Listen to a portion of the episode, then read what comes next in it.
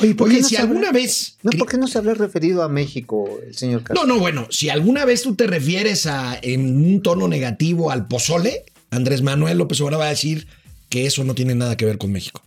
Ah, órale. Sobre todo si tiene que ver con su administración. Oye, pero además yo me imagino que tiene que ver, como que tiene que ver, como aquí no ha habido ni estímulos y ya dan la economía por pelas, pues ya ni quien siquiera quiera mencionarlo, porque hay que recordar que, por ejemplo, el Fondo Monetario Internacional, pues ya bajó un poquito el escenario de catástrofe de menos 10.5% a nada más menos 9.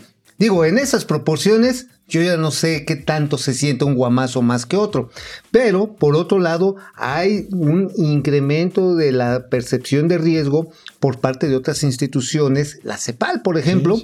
La CEPAL, que es además bastante amigable. No, no, no es con- amigable, con- una- es genuflexa a la cuarta a- a la transformación. 4T, ¿no? Sí, sí, no, totalmente. Así es, "Mm, señor presidente. mm".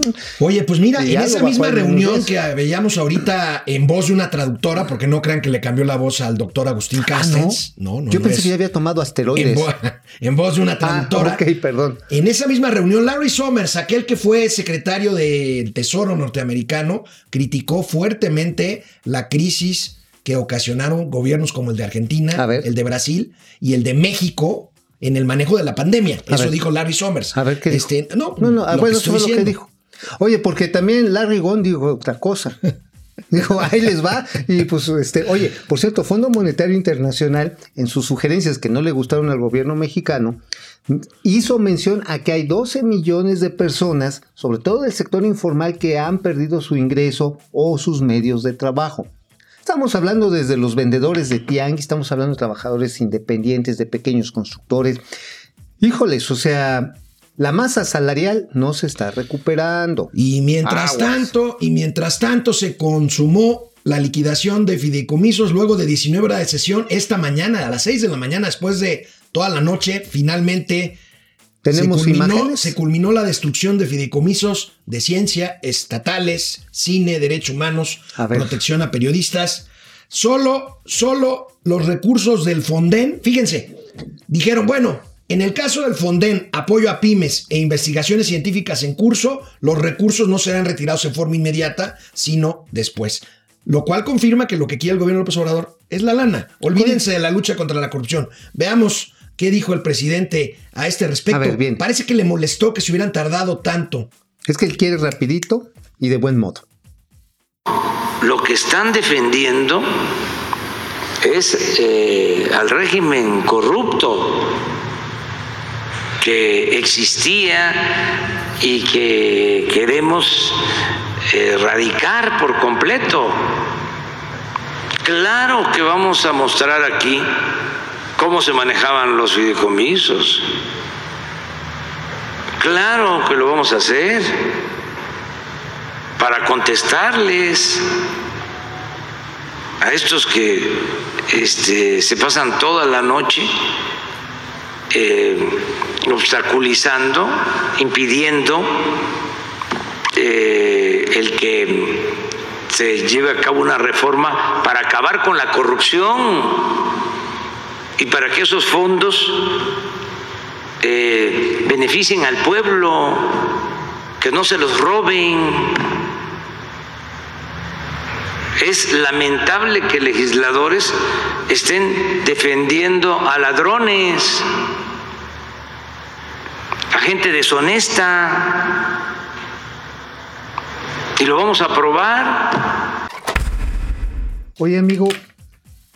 Amigo, ¿qué estará pensando, por ejemplo, Jiménez Cacho, cineasta, apoyador de pecho abierto a López Obrador? que Gael le- García. Ajá, que les haya dicho rateros, que les haya dicho deshonestos. ¿Qué pensarán los muchachos del CIDE que hicieron en la campaña este de este yo con López Obrador y que les está diciendo rateros deshonestos? Me pregunto también qué están pensando las personas que recibían apoyos de medicamentos para enfermedades catastróficas que les digan rateros y deshonestos. Uno de mis mejores amigos es científico, trabaja en el Simvestav del Poli. Ah, es nada más. el hombre más noble que he conocido yo en mi vida. Él votó por López Obrador y ahora, y ahora está en peligro su trabajo. Y mira, no es por solazarse, porque si no la gente se pone así como la, suela- la suegra mala onda, que cuando uno la lleva así a un, a un súper hotelazo de, de- con la familia y todo, Y llega uno y la verdad está para el perro el mendigo hotel y empieza a friegue, friegue, friegue, a decirte, ay, sí, este hotel está refrío, el pinche office está... Y te, hace, te amarga lo que ya venía mal. Pero, por ejemplo, los muchachos de la Ibero y eh, la unidad de investigación científica de También ya van a dejar de recibir. Van a dejar de recibir. Y ayer mucha gente decía, ya ven ustedes que estaban apoyando a López. No, es que no se trata de el eso. CIDE. El, CIDE. el problema es que hay un gran daño a la investigación científica. El pretexto, el pretexto presidencial es combatir la corrupción y las adjudicaciones directas. Pero Ah, vean esta infografía que elaboró Momento Financiero con base en datos del INCO, el Ah, Instituto Mexicano de la Competitividad. Hay más compras con adjudicación directa en el primer año del gobierno de López Obrador que en el último de Enrique Peña Nieto. Órale, oye, entonces este el eh, Peña Nieto bebé hacía las cosas más transparentes que el gobierno. Fíjate. Oye, por cierto, entonces resulta que en el año, eh, durante el periodo de los corruptos neoliberales, perros malitos, infelices, además alcanzaba la lana. Sí. Pero en el gobierno de los honestos y los puros no alcanza y además las cosas se hacen más en lo oscurito. Más como estamos viendo en esta pantalla Digo, con los datos del INCO. Pero el presidente, el presidente lo niega todo. Veamos. Aquí no hay este, predilectos, eh, no hay hijos predilectos del régimen. Este, eh, no es como antes. Este, no existe eso. Eh, Nosotros tenemos principios, o sea, no podríamos estar diciendo, a ver, darle un contrato aquí a, ¿cómo se llama la señora? Yasmín A Yasmín, sí. Bolaños. Sí, no, no tengo el gusto de conocerla, y, pero sí eh, es cosa de que se dé el informe completo. Sí, este, debe de haber alguna razón, tiene que eh, haber una justificación para entregar estos contratos, a ver cuál es. Y ofrecemos que te entregamos toda la información.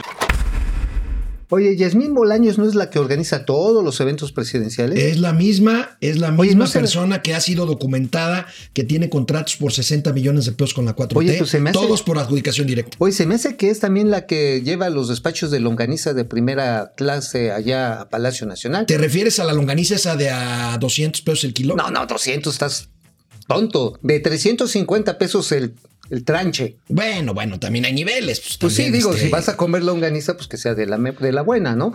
Este, y bueno, pues sí, también ha habido un montón en otras obras. Canal 76 de Easy de lunes a viernes, 4 de la tarde. Próximamente les tendremos novedades. Momento financiero. Regresamos.